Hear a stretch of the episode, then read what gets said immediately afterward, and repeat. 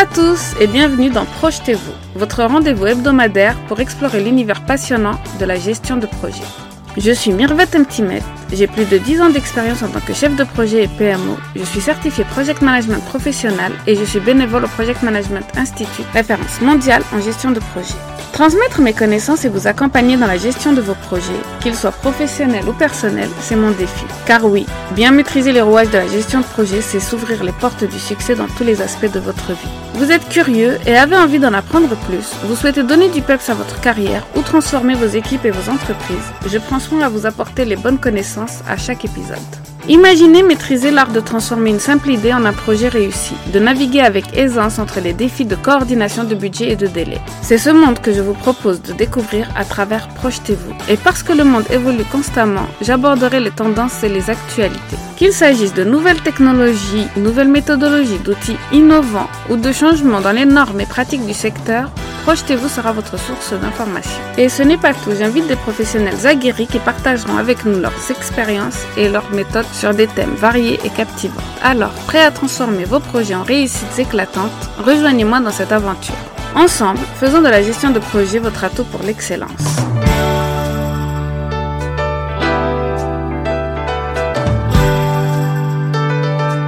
Dans cet épisode, je suis particulièrement enthousiaste à l'idée de partager euh, mes échanges avec euh, Tanguy Le Dantec, un expert en gestion de projets exceptionnel, pour discuter de nombreux accès de, de notre domaine qui est le cœur de Projetez-vous. J'ai choisi d'inviter Tanguy car sa carrière impressionnante, passant de l'expert technique à un rôle de chef de projet accompli, en fait une source inestimable de connaissances et d'expérience. Il a travaillé avec des dizaines d'équipes sur des projets de petites et grandes envergures, formant et conseillant des centaines de chefs de projet dans divers secteurs d'activité. Comme moi, pour Tanguy Le Dantec, la gestion de projet est applicable dans tous les domaines et vous verrez dans cet épisode qu'il a formé des secteurs pour lesquels nous ne douterions pas que la gestion de projet était si importante. Nous aborderons la gestion de projet dans son ensemble, mais aussi les sujets tendances. J'ai rencontré Tanguy Le Dantec lors de l'événement du PMI, la rencontre du PMI 2023, où il avait présenté sa fresque de l'environnement pour les chefs de projet et la gestion de projet.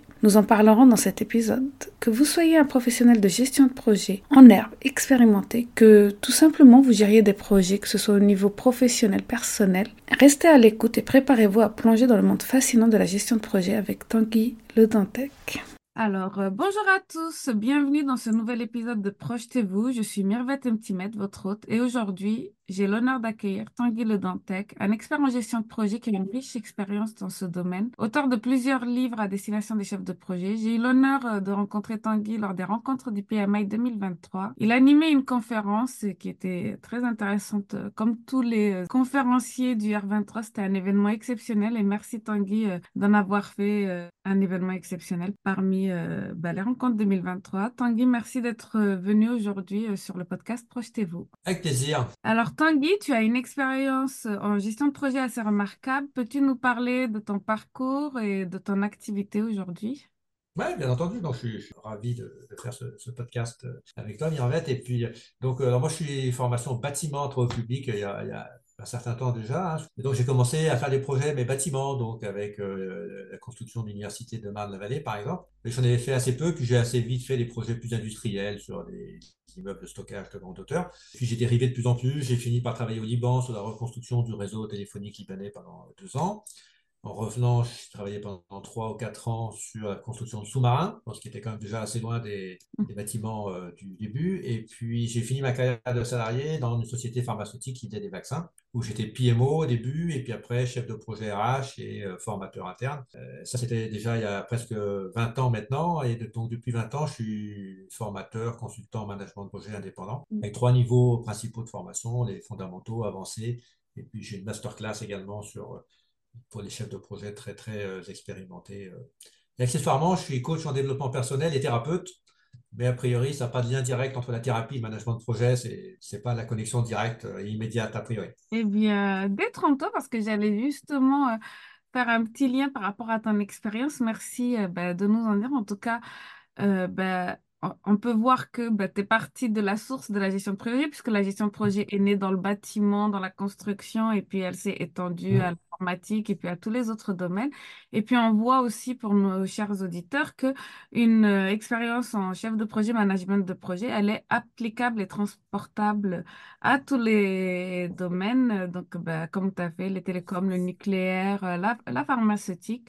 Moi-même, j'ai eu beaucoup d'expérience dans beaucoup de domaines différents. Je crois que pour l'instant, on a comme domaine en commun le télécom. Moi, j'ai travaillé sur euh, les futures lignes de métro du Grand Paris Express. Mais c'est vrai que moi, c'est ce que je prends dans cette émission, c'est que bah, quand on a euh, bah, ces connaissances en gestion de projet et qu'on est euh, chef de projet, PMO, bah, on peut travailler dans n'importe quel domaine. Et puis, ça, ça relie un petit peu ta dernière partie qui est thérapeute et développement personnel. Je pense que ce qui nous fait nous empêcher d'évoluer dans notre carrière et peut-être de changer de métier ou bien de décider d'entreprendre une carrière en gestion de projet et puis d'évoluer dans ceci, c'est peut-être bah, un petit peu de développement euh, personnel qui est nécessaire, même si c'est pas le sujet aujourd'hui euh, de la gestion de, de projetez-vous et de la gestion de projet, mais je pense que c'est euh, inhérent à tout être humain et les chefs de projet. D'ailleurs, il y a quelque temps, j'ai reçu ben, quelqu'un qui travaillait sur la charge mentale dans la gestion de projet. Donc, c'est vraiment tout ce qui touche à l'humain, tout aussi au chef de projet. Donc, merci un petit peu de nous avoir fait part de toute ta palette euh, de métiers. Euh, nous mhm. retrouverons en lien de cet épisode bah, la masterclass pour ceux qui souhaiteraient justement te contacter euh, et toutes les informations pour ceux qui souhaiteraient donc travailler avec toi bah, en formation ou bien sur la masterclass et puis pour d'autres projets. Merci en tout cas pour cette idée. Et donc, tu me dis que tu accompagnes beaucoup de chefs de projet, que tu les formes, que, que ce soit au niveau des fondamentaux en avancée. Et pour toi, quels sont les défis que rencontrent aujourd'hui les chefs de projet? Et comment cela influence ta, ton approche à toi de la gestion de projet?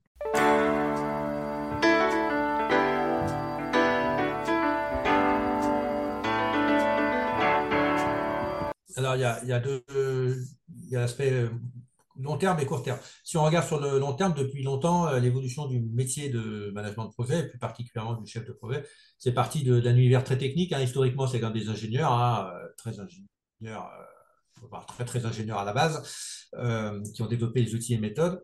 Et donc, de plus en plus, on est allé vers l'humain. Et donc, on a commencé par mettre un peu de com, en plus des outils et méthodes. On a fait un peu de conduite du changement. Et donc, la, tendance de fond. Euh, et donc la problématique euh, de la plupart des projets, c'est rarement des problématiques techniques, hein, euh, sauf sur quelques projets d'innovation très pointus, mais en général, on y arrive. La question, c'est l'être humain. faire travailler une équipe, faire travailler une équipe et des décideurs et des managers. Donc ça, c'est la problématique de fond. Et sur le court terme, il y a deux éléments qui, en 2024 en particulier pour moi, qui vont impacter les, métiers de, du, management de projet. Alors, les deux m'intéressent bien. Le, premier, c'est l'environnement. Euh, on pourra en redire un mot, mais effectivement, l'environnement va s'inviter dans la vie des chefs de projet euh, avec bonheur ou difficulté, mais ça va être quand même quelque chose qui va devenir une composante importante euh, des, projets. Je vais y revenir. Et la deuxième composante, qui sera sans doute encore plus impactante, c'est l'intelligence artificielle, qui va de fait pousser, et c'est cohérent avec le début, hein, qui va pousser un certain nombre de PMO à s'orienter vers plus d'humains, de coordination et de valeur ajoutée euh, interpersonnelle, parce que les parties purement techniques vont être plus facilement faites par l'intelligence artificielle en particulier. Et donc ça, c'est des vrais enjeux euh, court terme et de fond qui sont assez cohérents et qui vont dans la même direction, aller de plus en plus vers l'humain.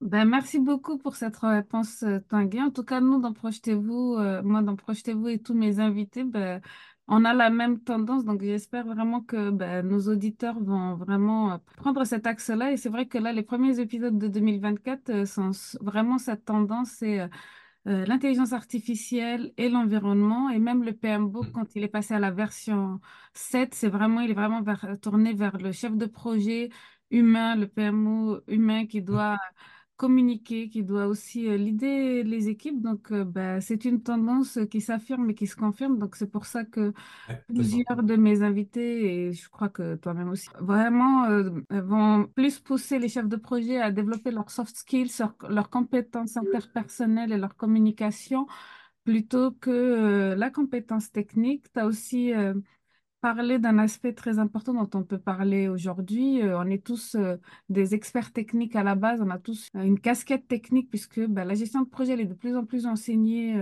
en université, mais c'est vrai que la première fois où on a un rôle de responsable ou de chef de projet, c'est souvent bah, parce qu'on a été très bon dans un domaine technique. Et puis bah, là maintenant on nous demande de gérer euh, des équipes et tout ceci. Et puis, euh, donc, euh, il faut vraiment faire ce switch entre le technique, celui qui met la main dans le cambouis, et puis eh ben, le chef de projet qui coordonne et qui a du recul et qui a, qui a une vision et tout ceci. Donc, merci ben, de l'avoir mis en avant. Mm. Et ben, justement, là, on parle de cette casquette d'expert de technique et qui passe à la gestion de projet en tant que chef de projet. Comment pour toi, ben voilà, moi je suis experte technique, je viens de commencer, je deviens chef de projet. euh, qu'est-ce que tu me dirais, euh, quelles sont pour toi euh, les étapes clés pour euh, que je démarre mon premier projet avec euh, succès?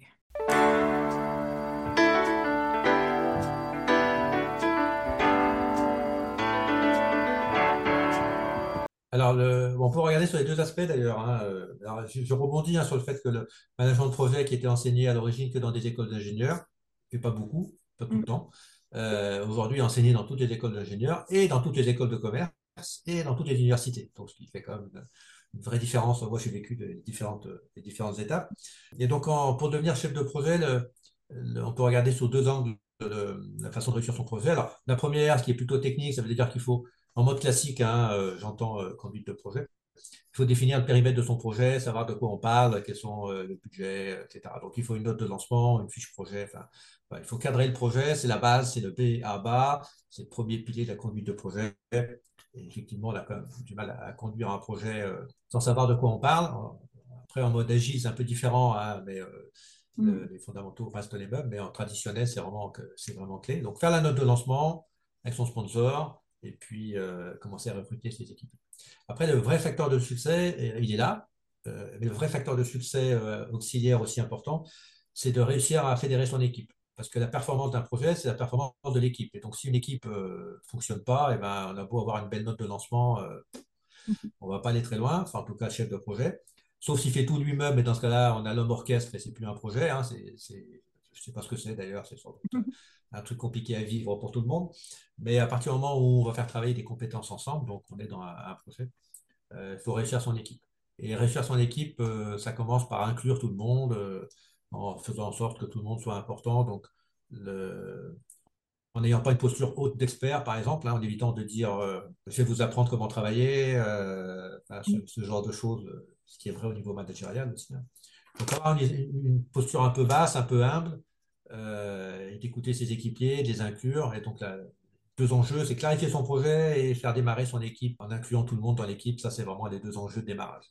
D'accord, ben, merci pour cette réponse. Et oui, ben, nous, on a vraiment, je pense que la première step pour devenir manager ou, ou des choses, ça peut être aussi chef de projet parce qu'on nous apprend justement à ce, ce niveau, être humble, faire bien travailler tous les talents Ouais. ensemble et de la meilleure euh, manière possible. Et effectivement, j'ai vu euh, que tu avais écrit plusieurs livres qui parlent justement de la gestion de projet. Il y en avait un qui était intéressant, qui était par exemple les citations euh, en Hmm. gestion de projet. Ouais. Peux-tu nous parler de ces livres, de ce qui t'a amené à les écrire et des retours que tu en as eus?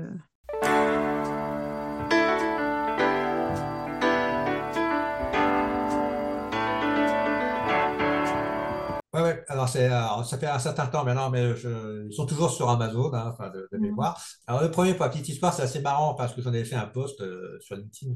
Le premier, je l'ai écrit parce que j'ai eu- j'étais jeune à l'époque, mais j'étais un peu en, euh, pas tout à fait d'accord avec ma directrice de programme. Donc, moi, j'étais chef de projet ou PMO euh, sur un, un projet de gestion documentaire.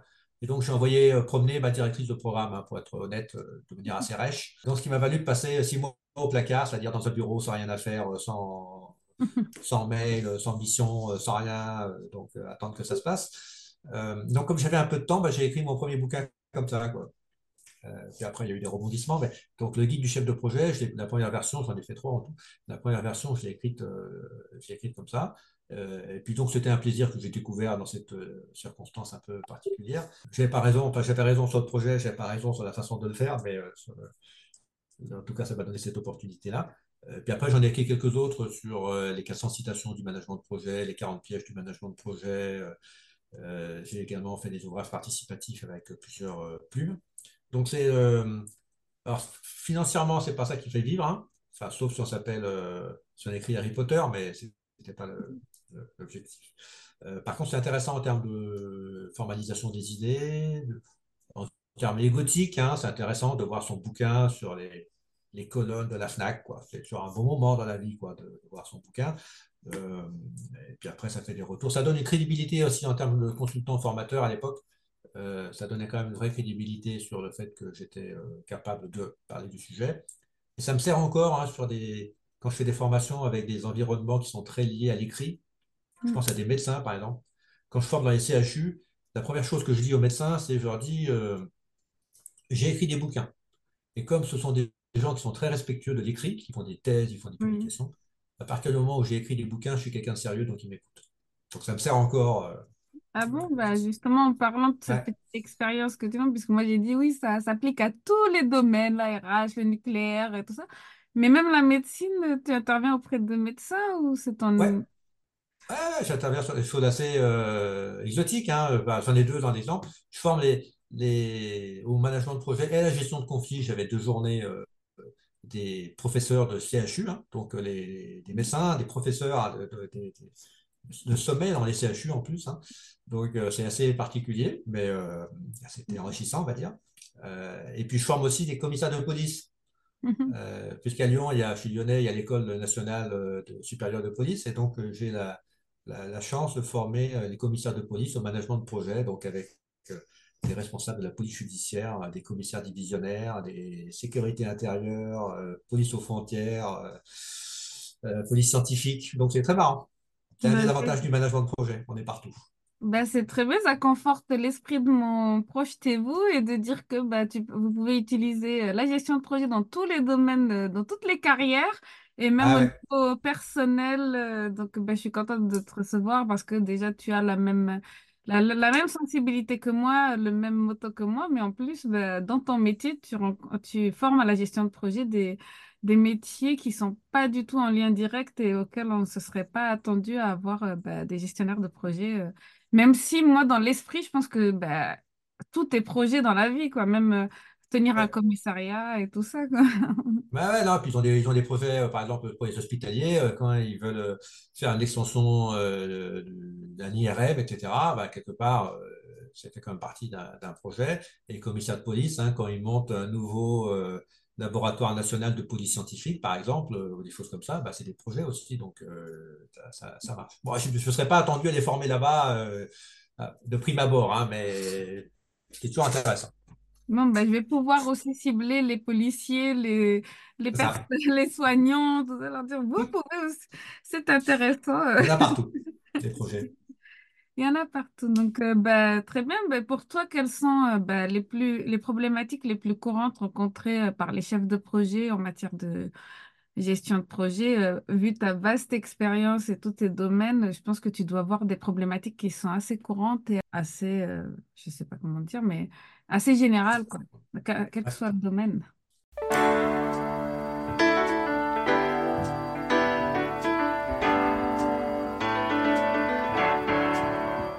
Alors, il y, a, plusieurs faces, il y a plusieurs euh, éléments. le, là où le chef de projet transpire le plus, quand même, c'est pour trouver les ressources maintenant. Mm. la disponibilité des équipiers, quoi. Hein. Enfin, c'est vraiment le sujet. Euh, ce qui était moins le cas il y a quelques années, mais maintenant, comme tout le monde est débordé, tout le monde, les ressources sont réduites, euh, il y a des coupes dans les effectifs partout. Hein. Euh, donc là, trouver des bons équipiers, trouver des bons équipiers, c'est déjà pas mal. Puis avoir la disponibilité de ces équipiers, c'est vraiment quand même compliqué, quoi. Donc ça, c'est une vraie difficulté partout, le budget globalement. Hein. Donc ça, c'est quand même un vrai, euh, un vrai sujet. Euh, puis après, les difficultés sont euh, difficultés humaines, principalement liées au comité de direction, au comité de pilotage. Quoi. Mm. Comme je dis toujours, les problèmes d'équipe sont des petits problèmes, on arrive à les, trouver, à les résoudre. les problèmes de sponsor et de comité de pilotage ou de comité de direction sont des vrais problèmes de projet parce que ça, le chef de projet, il a du mal là-dessus. Donc, en général, c'est des problèmes de disponibilité de ressources et des problèmes humains avec le sponsor et le comité de, pilotage qui prennent pas de décision, euh, qui sous-estiment complètement le projet, qui n'ont aucune culture de projet, euh, Oui. qui comprennent pas pourquoi il faut un comité de pilotage. Enfin, euh, ça dépend Mhm. de la maturité de l'entreprise, mais c'est souvent ça les, les deux gros sujets, disponibilité et euh, comité de pilotage.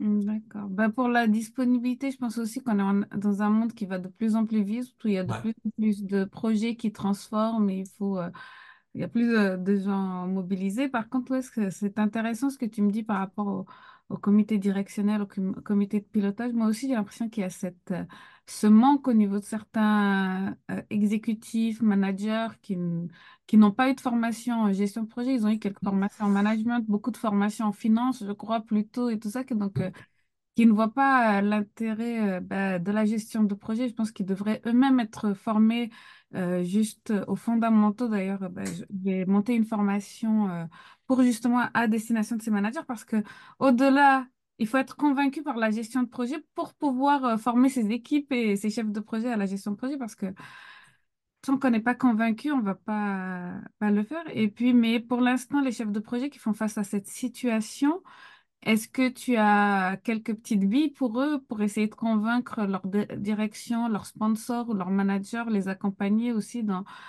euh, le bon fonctionnement euh, de leur projet?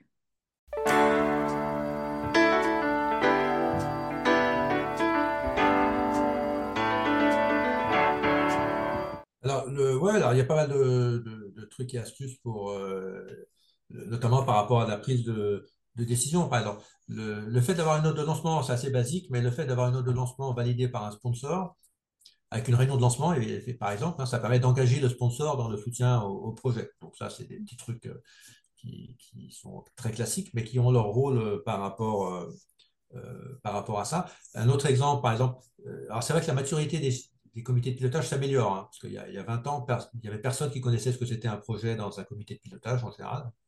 Mm. Dans une PME, j'en parle même pas. Alors, ce qui maintenant est moins vrai, parce que les, DSI, par exemple, ont une bonne expertise projet, quand même, en général.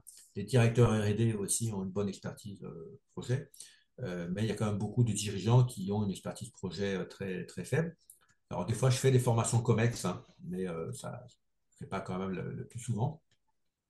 Un exemple tout bête, c'est que par exemple, dans les bonnes pratiques de formation projet, on dit qu'il faut prévoir une prévision pour le budget euh, pour les aléas de 10%, enfin entre 5 et 10% en fonction du type de projet.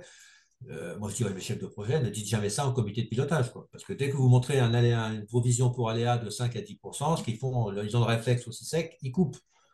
Donc, vous l'avez dans l'os. Donc, ne le dites jamais. Planquez-le dans le budget. Si vous achetez un équipement, demandez une option euh, qui parle à papa et maman euh, sur l'équipement, qui va vous coûter euh, un certain montant. Ça rentre dans le budget et vous savez que cette option, vous n'allez pas la valider, mais euh, n'annoncez jamais un, une provision en budget de projet, parce qu'ils n'ont pas la maturité. Un autre exemple, c'est que un directeur industriel qui fait 10 millions de fois la même chose dans l'année, 10, fois, 10 millions de fois le même produit, son péri qui a 3,40 euros, son prix de revient industriel, qui a 3,49 euros. Donc pour lui, un budget, c'est 3,49 euros plus ou moins un centime. Mm. Il est incapable de comprendre, ou il ne veut pas faire l'effort, ou il n'a pas la culture, que quand on fait un budget de projet, c'est plus ou moins 10% euh, en général, quoi. parce que c'est unique, c'est inconnu. euh. Donc, euh, ça aussi, c'est compliqué à expliquer pourquoi mon budget, c'est 3 millions, plus ou moins 10%, parce que ça fait 300 000. Euh, donc, il dit non, c'est 3 millions, voire plutôt 2 millions 9. Euh, non. Mm. Donc, on va annoncer 3 millions 3, planqués dans les coins, et puis on se débrouillera après. Quoi. Donc, ça, voilà, c'est des bons exemples de comment on s'arrange avec le, la réalité du terrain en face. Quoi. Mm, Ouais, bah, je suis tout à fait d'accord. hein. Malheureusement, j'ai vu beaucoup de chefs de projet, de managers euh, pour bien euh, boucler leur budget parce que dès qu'ils ont fait la demande, par exemple, là, on est en début 2024, ils ont bouclé leur budget fin Mm. 2023 et ils doivent, euh, bah, ils provisionnent pour euh, bah, éviter bah, d'être à court de budget, euh, genre en septembre 2024, par exemple, et Mm. puis ne pas pouvoir euh, avancer sur le projet parce qu'ils doivent euh, attendre des validations exceptionnelles. Et puis, comment convaincre euh, bah, le COMEX que bah, il faut débloquer plus d'argent alors qu'on avait prévu? Donc, euh, c'est vraiment, je pense, une tendance de tous les chefs de projet à, à gonfler leurs chiffres pour pouvoir avoir une provision. Et c'est souvent cette provision qui sert euh, dans les risques et dans les pertes. Oui. Absolument. Donc ça, c'est vraiment la, la- tendance de, fond. Il n'y a que les chefs de projet honnêtes hein, euh, et un peu euh, naïfs hein, qui se font avoir hein, parce qu'ils sont trop transparents. Donc il faut, faut être un peu retors maintenant, euh, enfin depuis toujours, mais de plus en plus. Mm. Ben, merci beaucoup. Tu as parlé tout à l'heure d'un des défis majeurs. On va passer maintenant, euh, je pense, au défi majeur qui est, qui est l'intelligence artificielle. J'ai vu quelques posts euh, que tu as écrits. Euh, Peux-tu nous Hum. donner euh, ben, des exemples concrets de l'intelligence artificielle dans la gestion de projet? Alors, je suis pas le- l'expert euh, IA parce que ça, ça, ça demande pas mal de, de- d'expertise technique. Euh, par contre, je m'intéresse pas mal. hein. Euh, donc, euh, j'ai pas mal échangé avec Ofolio, hein, qui était d'ailleurs euh, au PMI Days là, au- à 23, donc avec Cyril en particulier. Euh, et, et ça fait un moment qu'on échange en- ensemble. Donc, et j'ai aussi la conviction que ça va quand même bousculer euh, pas mal euh, le rôle euh, des projets, et en particulier des PMO. Je pense que c'est eux les premiers ciblés. Les chefs de projet seront moins concernés parce que le but d'un chef de projet, c'est de faire tourner son équipe, c'est faire prendre des décisions coordonnées. Donc ça, l'intelligence artificielle, on ne va pas toujours tout de suite avoir quelqu'un qui fait ça tout bien. Par contre, pour un PMO, moi j'étais PMO, hein, planificateur sur des grands projets, donc je vois bien de quoi ça, ça parle. Euh, l'intelligence artificielle va, va aider euh, les, PMO à aller beaucoup plus vite. Et concrètement, moi, quand je suis arrivé dans mon, mon entreprise qui faisait des vaccins, il m'a fallu plusieurs mois pour euh, me mettre dans la compréhension de comment on planifie un vaccin, c'est quoi les étapes, c'est quoi les contraintes. Donc, ça m'a demandé un petit peu de temps. Aujourd'hui, si j'arrivais maintenant avec euh, une intelligence artificielle comme support, on va dire, j'irais sans doute deux fois plus vite pour me mettre dans le bain, Mm. euh, parce que l'intelligence artificielle va intégrer toutes les données qui existent dans l'environnement de planning existant de projet, par exemple, vaccin. Euh, et puis surtout, dans mon quotidien, euh, au lieu de faire des simulations où je me gratte la tête euh, pendant euh, 10 jours pour essayer de faire des choses qui tiennent la route, il va me faire des scénarios en deux heures qui ne sont pas délirants, donc je vais pouvoir euh, mieux, mieux comprendre et aller beaucoup, beaucoup, beaucoup plus vite. Euh, et puis, autre élément qui n'est pas inintéressant, c'est que dans des environnements, par exemple, où il y a des contraintes euh, de travail importantes, hein, des, salles blanches, par exemple, des environnements nucléaires, euh, c'est fait des deux. euh, faire des plannings, c'est compliqué parce qu'il faut prendre en compte la disponibilité des ressources, l'expertise des gens, les travail dans des zones, les contraintes de zone, les dosimètres pour le nucléaire, mais euh, des, contraintes euh, également euh, dans les, zones blanches. Et ça, le cerveau humain, euh, en planification, au bout d'un moment, bah, même avec des fins début, des débuts, débuts, et puis des liens ressources, des, des liens techniques et des liens de taquet entre les zones, euh, c'est un casse-tête, quoi. Et ça, l'intelligence artificielle le fait beaucoup mieux, quoi. Donc, euh, ça, ça va, c'est vraiment intéressant. Alors, il y a un petit quand même corollaire qui n'est pas négligeable, hein, c'est que euh, si avant j'avais besoin effectivement peut-être de trois PMO pour faire ce travail-là, demain, c'est possible que ça aille beaucoup plus vite. Donc peut-être que deux, ça suffira, voire un. Ça, c'est le premier point. Donc ça, c'est pas du tout anodin. Euh, et le deuxième point, c'est que le PMO, il y a plusieurs niveaux de PMO, hein, notamment décrits dans les PM Books sur le opérationnel jusqu'à stratégique. Euh, Le PMO opérationnel a quand même du souci à se faire. quoi. Euh, il a intérêt à se poser la question de comment migrer de plus en plus vite et de plus en plus fort sur un PMO stratégique avec de la valeur ajoutée sur la gestion d'un portefeuille, sur la priorisation des portefeuilles, Mm. sur amener des scénarios. Euh, et ça, ouais, ça va. Moi, je trouve que ça va quand même super vite. Et je, je, crains, en tout cas, je pense que ça peut avoir un impact important sur euh, les PMO, dans les, planificateurs, dans les entreprises, parce qu'il y en a quand même beaucoup, beaucoup maintenant hein, dans les entreprises. quoi. Donc, il faut qu'ils se posent des questions. Ben, merci euh, pour cette réponse. Déjà, bah, Ofolio était euh, mes invités, hein, euh, puisque bah, je les ai Excellent. rencontrés un petit peu avant, un petit peu avant moi les rencontres 2023. On avait discuté avant, et puis bah, au jour où on enregistre l'émission, bah, justement, il parlait de ce casse-tête de la planification. Moi, je pense que c'était vraiment un casse-tête parce que moi-même, j'étais PMO planificatrice sur certains projets. et bah, aujourd'hui, on finalise le, le planning à l'instant T. Ben, le lendemain, il y a une nouvelle contrainte qui apparaît. Le Mm. planning est complètement... Et donc, on a validé le planning la veille. On re- refait. Donc, il y avait cette problématique où, euh, de réadaptation. Alors que là, avec, bah, par exemple, un outil comme celui d'Ofolio, ça passe plus vite. Et puis, Mm. ton- c'est très... Mais je pense que tu l'as dit et tout ça. Bah, les, les entreprises, maintenant... euh, bah, elles viennent de commencer à comprendre presque le rôle de PMO en France, hein, parce que nous, en gestion de projet, on connaît depuis longtemps. moi, j'ai eu des missions de PMO, euh, c'était genre super secrétariat, juste du reporting, euh, mettre, faire des PowerPoint et tout ça. Et donc, ben, on essaie de faire évoluer, de, de faire comprendre cette, qu'est-ce que le PMO, il avait d'autres noms avant et tout ça. Et puis mm. là, ben, il y a une forte demande en ce moment de PMO, mais avec l'intelligence artificielle, ben, il faudra se demander quelle est la place du PMO et ben, les... s'ils ont un outil déjà qui fait beaucoup de choses que le PMO opérationnel, comme tu dis, faisait, ben, ils vont avoir tendance à utiliser l'outil que d'avoir une personne qui fait euh, toutes les tâches de, de PMO. Alors après, ce qui est intéressant, c'est que le PMO, si jamais il a la volonté alors, si elle dit l'intelligence artificielle, c'est pas pour moi, euh, moi je veux pas y aller, etc. Bon, il vaut mieux qu'il soit tout près de la retraite que tout au début, hein, parce que sinon ça va lui poser des, problèmes. Euh, mais par exemple, Microsoft Project, qui est quand même un outil de référence en planification, euh, semble prévoir de mettre un assistant intelligence artificielle qui s'appelle Copilot hein, dans, dans, sa bureautique, dans son offre. Donc, ce qui fait que moi, si j'utilise Microsoft, au lieu de me transpirer dessus, bah, si j'ai un copilote qui m'aide, je vais pouvoir lui demander directement, bah, fais-moi une simulation de planning qui intègre une réduction des effectifs ou une réduction des contraintes techniques, etc. Euh, et donc, ça va devenir l'outil euh, augmenté, on va dire, euh, au service du PMO, mais il faut que le PMO s'en saisisse et puis s'en sert pour améliorer son offre et sa valeur ajoutée. Et donc là, il y a un petit changement. on pourra plus se contenter de demander aux gens de remplir leur planning ou de faire du reporting. Comme, il n'y a plus beaucoup, mais certains encore, j'en ai vu, le font un peu comme ça. En tout cas, pour moi, l'IA, c'est une nouvelle révolution comme euh, l'informatique, comme euh, l'Internet et tout ça. Donc, il va falloir adapter euh, nos métiers. Et bah, je pense que c'est toujours les compétences et les soft skills, puisque l'IA prendra de plus en plus de la technique. Donc, peut-être que le PMO sera un nouveau chef de programme ou chef de projet augmenté, quoi. Ouais, et absolument. Et ça va également avoir un impact sur la formation, parce que c'est mon dada, hein, donc mon métier mhm. de, base. Aujourd'hui, je viens de publier un truc sur comme quoi j'ai un GPT euh, formation gestion de projet euh, dans le, GPT Store. Mais le, et donc, de fait, la formation, avant, on avait Amazon, euh, Google, pardon, donc on trouvait des infos. Maintenant, on a une sorte avec les, IA de, Google intelligent qui va aller chercher les, pour que ce soit bien paramétré, les bonnes réponses. Et donc, ce qui fait qu'en formation, je l'utilise un petit peu déjà, mais ça va être de plus en plus le cas. Et ce qui veut dire que je vais de moins en moins en formation être en posture de donner du contenu.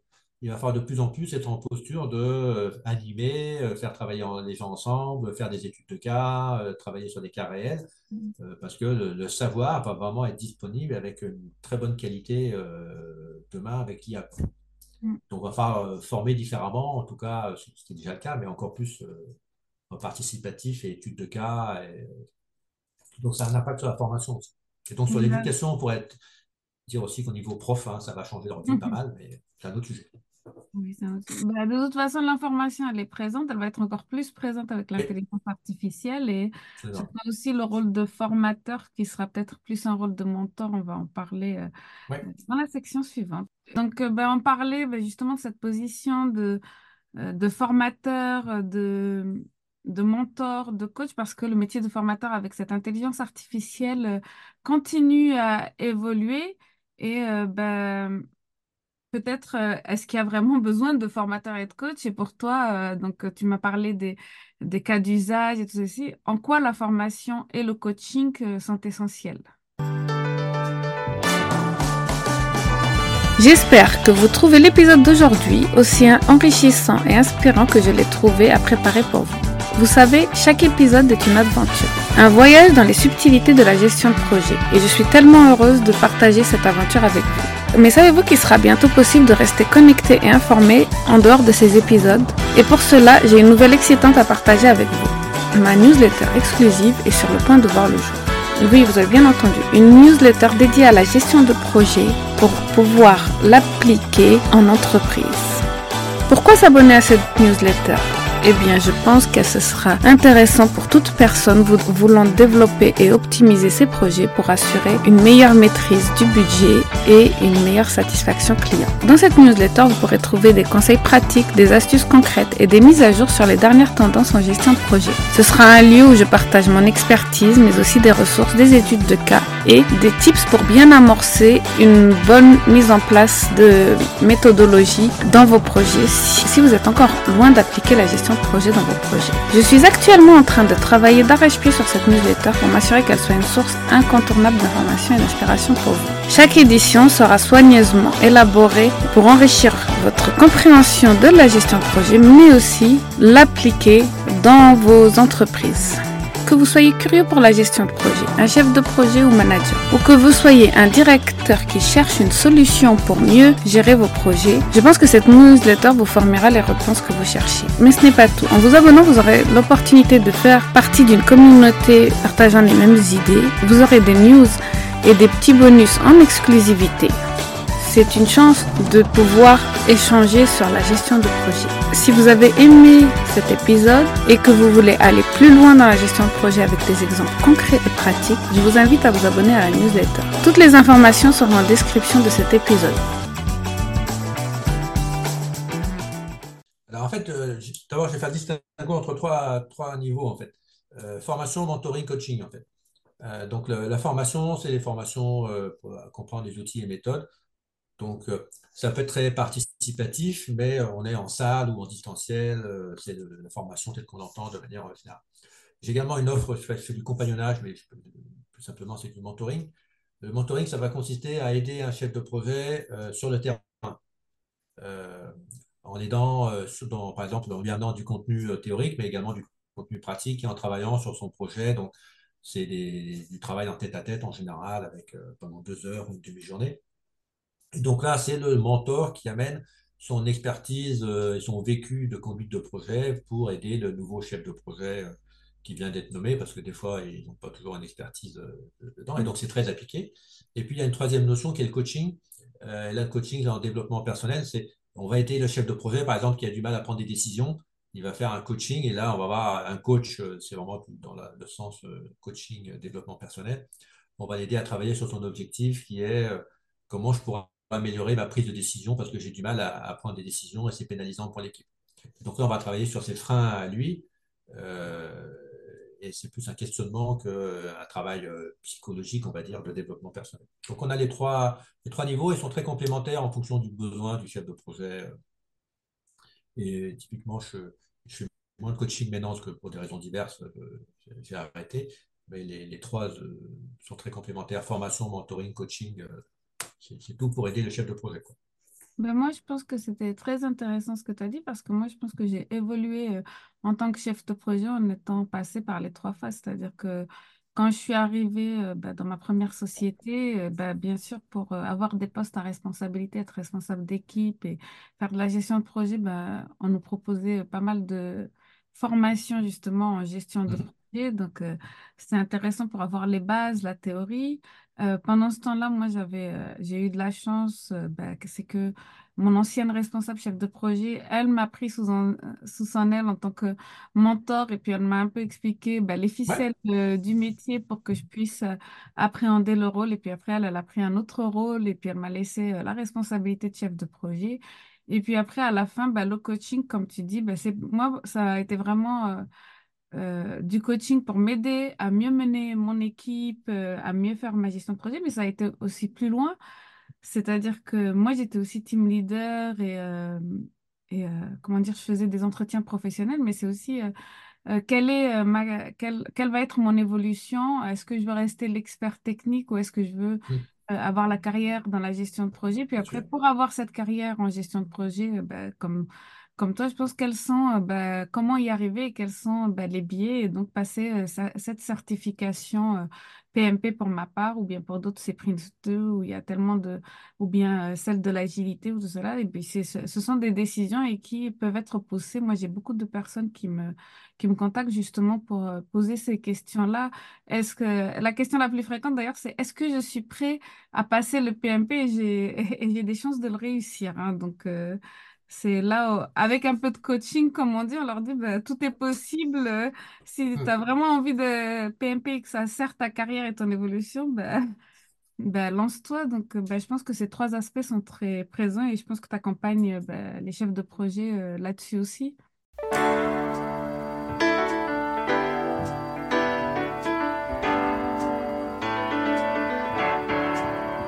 Ouais, les certifications, alors moi, je suis- c'est assez utile, euh, quel que soit d'ailleurs, hein, que ce soit effectivement PMP, euh, Prince2, euh, Agile PM euh, ou autre. euh, ça donne, ça permet d'avoir un- une assise théorique euh, et pratique importante.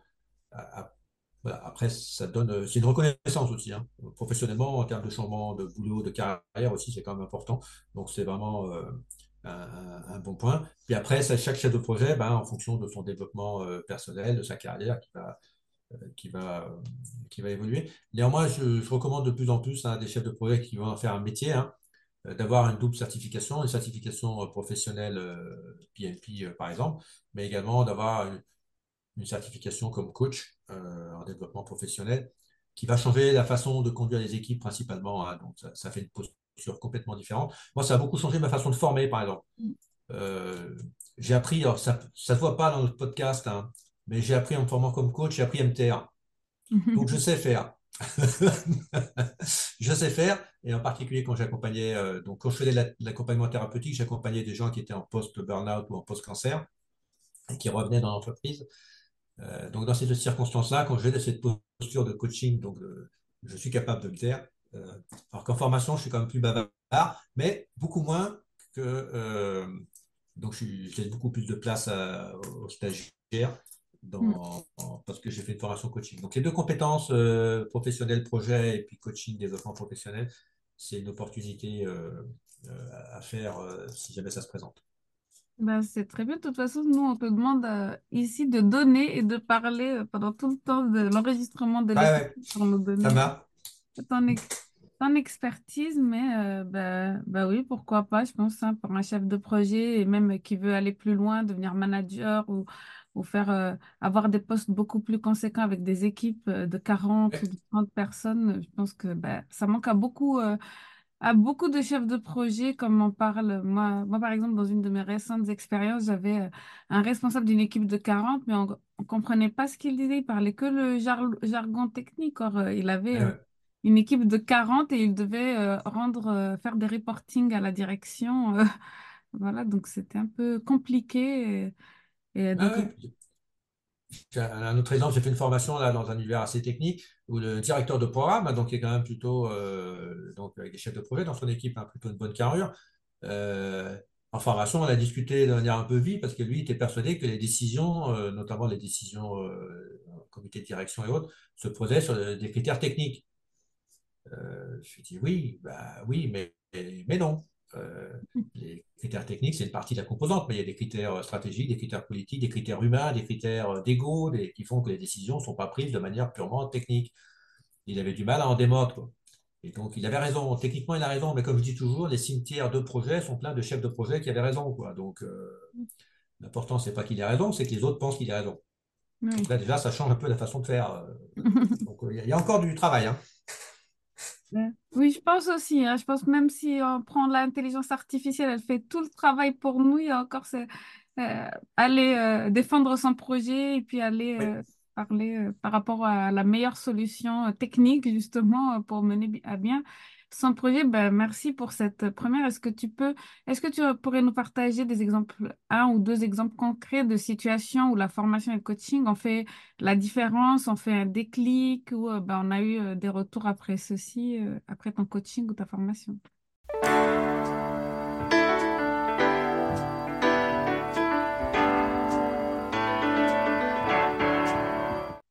J'ai le- le- j'ai un exemple que j'aime bien citer parce que c'est un très bon souvenir, puis c'était un très gros projet. C'était la mise en place de SAP dans un grand groupe international. Et puis, euh, euh, pour des raisons euh, diverses, c'est un responsable de finance qui a été nommé euh, directeur de programme, hein, direct.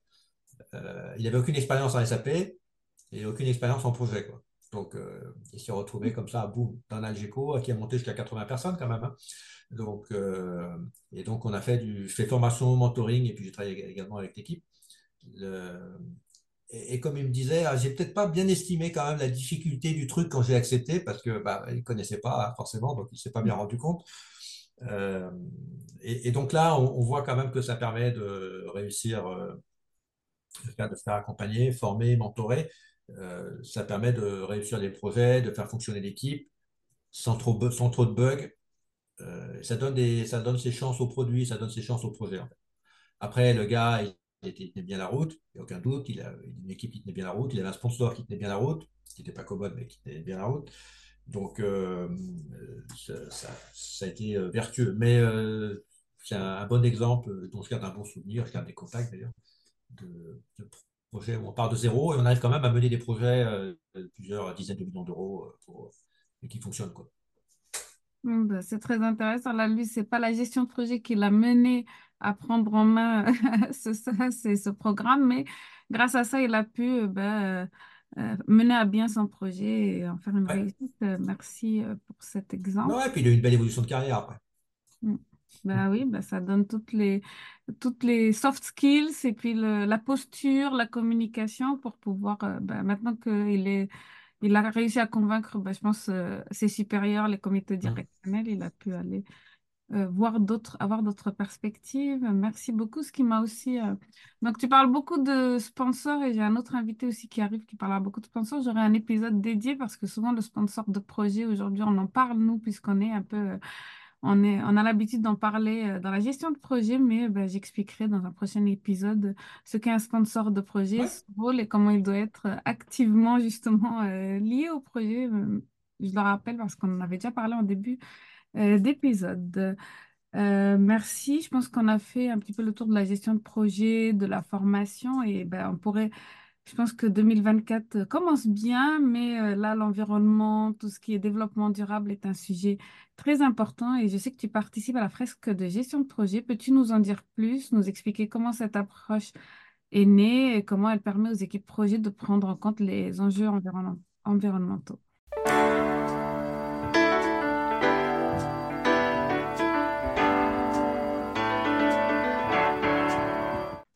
D'ailleurs, c'était l'objet hein, de la présentation R23 du, PMI, en fait, donc créateur de la fresque du management de projet. Euh, je suis fondateur d'un think tank aussi qui, travaille un peu sur le management de projet impact. La question, c'est comment les projets peuvent prendre en compte les enjeux environnementaux. Hein. C'est un peu ça le, sujet. Euh, si on regarde bien, d'ailleurs, tout ce qui pose problème en termes de pollution, en termes de réchauffement climatique, ça a été le résultat d'un projet. Hein. Mhm. Euh, toute l'automobile, toute l'industrie, c'est tous des projets, tout ça. Tout ce qui pollue, c'est un le résultat d'un projet. Bon, et de fait, les chefs de projet ne se sont jamais posé la question, ni de près ni de loin, sur les ressources, euh, sur l'utilisation, sur les gaz à effet de serre. Euh. Et c'est normal, hein, parce que moi-même, euh, je, me posais, j'avais la question. On pourrait regarder quand même une évolution marrante, hein, c'est que il y, a, il y, a, 20 ans, par exemple, si jamais j'étais chef de projet, je disais je travaillais chez Total, ou chez d'autres, mais chez Total qui est bon, bon, emblématique, si je disais ça le soir de Noël en famille, tout le monde disait Ah, super, beau projet, belle boîte, euh, bonne paye, enfin, tout va bien. Euh, maintenant, si un repas de Noël, euh, vous dites Ah, bah, je travaille, je suis chef de projet chez Total, je peux vous dire que le repas de Noël va sans doute pas se passer tout à fait de la même manière.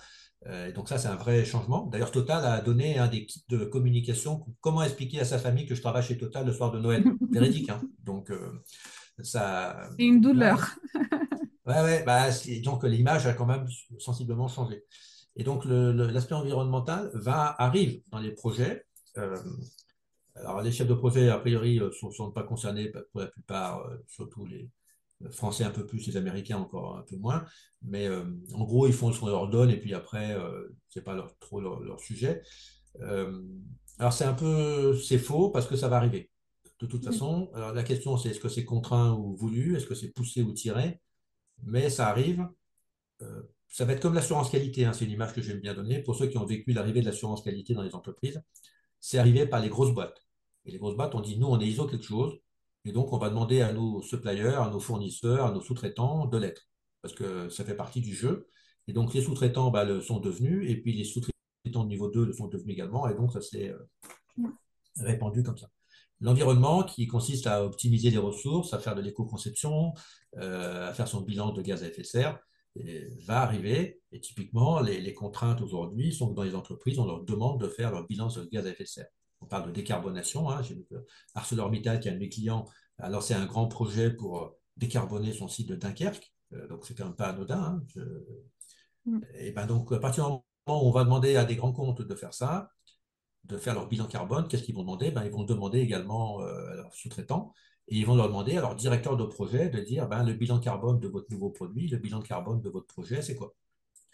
Donc ça va arriver. Euh, donc ça, c'est l'aspect contraint, mais également les, chefs de projet peuvent considérer que ça donne un avantage concurrentiel. Euh, par exemple, si j'ai fait de l'éco-conception, mon produit sera peut-être plus concurrentiel qu'un autre fournisseur qui a fait un produit qui n'est pas du tout euh, conçu pour être recyclé ou économiser l'énergie ou se mettre en veille, etc. Euh, et donc, en termes de market, euh, c'est un, vrai enjeu également. Et j'aime bien citer la petite anecdote pour finir sur le sujet d'un client. donc, la fresque du management de projet, c'est comment sensibiliser les acteurs projets aux enjeux environnementaux. et donc, j'en ai fait plusieurs. Et un de mes clients a dit bah, on a perdu un appel d'offres. En fait, on n'a même pas été retenu pour répondre à un appel d'offres.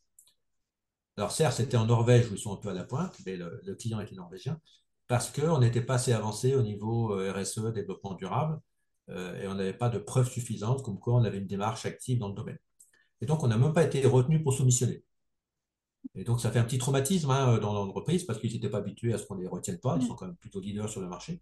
Euh, et, donc, ça fait un petit gestion de crise là. Mais pourquoi on n'a pas été pris? Alors, ce n'était pas le marché du siècle, ce n'était pas le truc emblématique. Mm mais un petit signal d'alerte et c'est ça qui va arriver dans les projets en fait. Ben, il est, enfin, moi, j'ai travaillé, comme j'ai dit, sur le Grand Paris Express et c'est la, la, Société du Grand Paris et j'ai travaillé sur plusieurs appels d'offres, justement. Et hein. euh, ben, pour un grand groupe, j'ai pas trop envie de parler. Euh, ben, c'est un groupe de télécom d'ailleurs.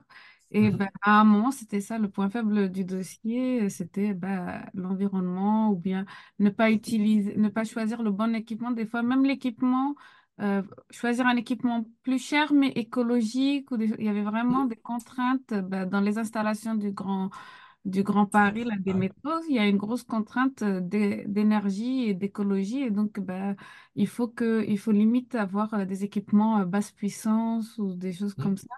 Et si, si, c'était une contrainte et puis une problématique d'une PME, justement, par exemple, par rapport à un grand groupe, parce que les grands groupes, ils ont tous des chartes d'environnement, ils essayent tous euh, d'avoir une espèce de politique euh, d'environnement et puis ils arrivent à, à se faire aussi certifier euh, pour les environnements. Mais les PME, quand elles répondent à ces appels d'offres, eh ben, moi, j'ai vu se construire la charte de l'environnement d'une d'une entreprise sur une ancienne, très ancien, il y a tout au début par rapport à un appel d'offres, c'est-à-dire que ben, ils ont découvert justement ben, cette, euh, ils avaient des contraintes d'environnement et ils ont, ils ont, ils ont réussi à, à construire euh, leur charte d'environnement de l'entreprise par rapport aux contraintes de l'appel d'offres en fait. Je pense que ben, d'ailleurs c'est dans le bâtiment que ça commence, hein, c'est euh, mmh.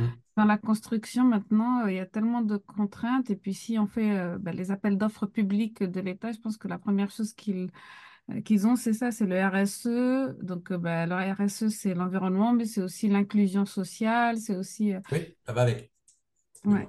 Et donc, effectivement, bah, même en France, il y a ces contraintes-là et elles sont bien, elles sont bien écrites dans les appels d'offres. Hein.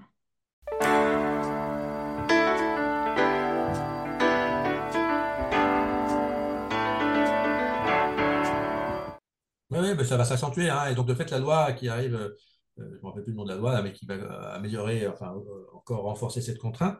et puis, donc, il y a des aspects aussi sur lesquels les chefs de projet vont devoir se former. Hein.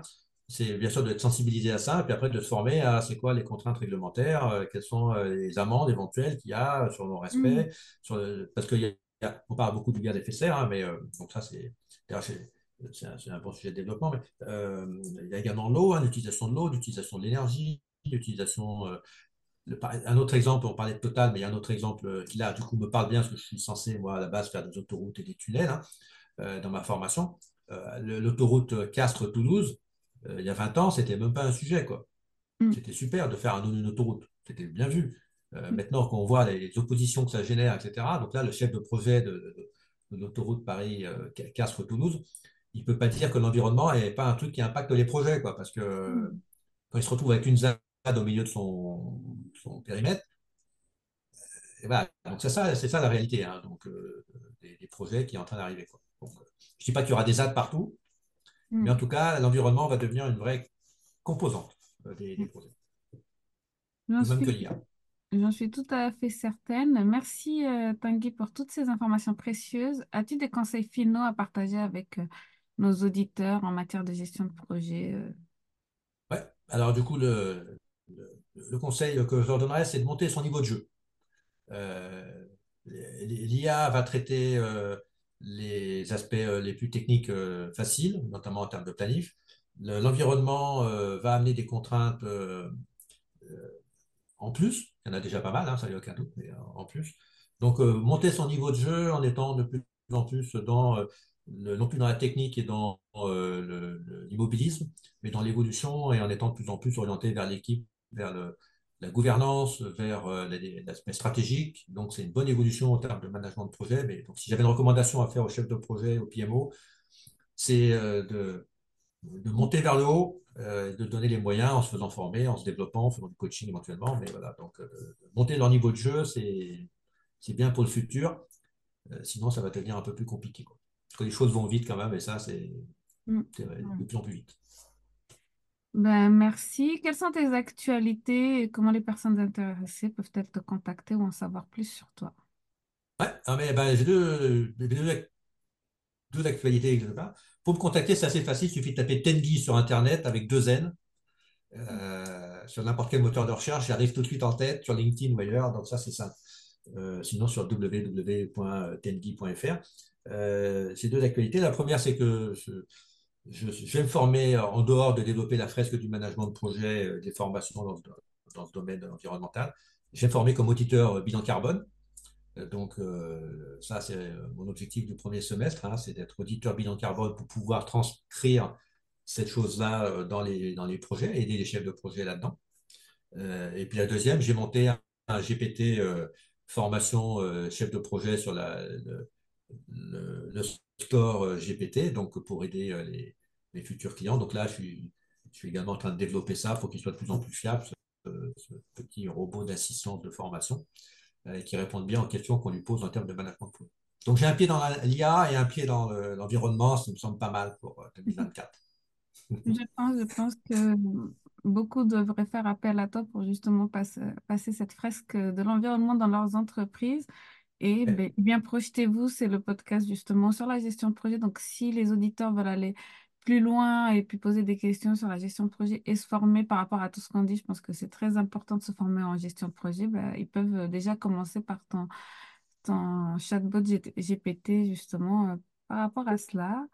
Ben, merci euh, beaucoup pour ces précieux conseils et pour avoir partagé ton expérience avec nous aujourd'hui. Cela a été une interview très instructive pour moi d'abord et puis ensuite pour nos auditeurs aussi. C'était un vrai plaisir de partager euh, sur ces différents sujets avec Tom Hervé. Donc, merci pour cette invitation et puis pour, pour ce podcast.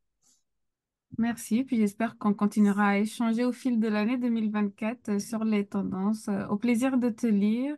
merci aux auditeurs du podcast d'avoir écouté cet épisode de Projetez-vous. J'ai eu l'honneur donc de recevoir Tanguy aujourd'hui. Je vous retrouve la semaine prochaine pour un nouvel épisode. Comme vous l'avez compris, je vais essayer d'être beaucoup plus euh, tendance avec les sujets de 2024. Donc, euh, effectivement, l'IA, l'environnement et d'autres et la prise de décision seront un petit peu les axes de projetez-vous cette année. Si cet épisode vous a plu, veuillez le partager, le commenter et euh, écouter et noter le podcast sur vos plateformes d'écoute préférées.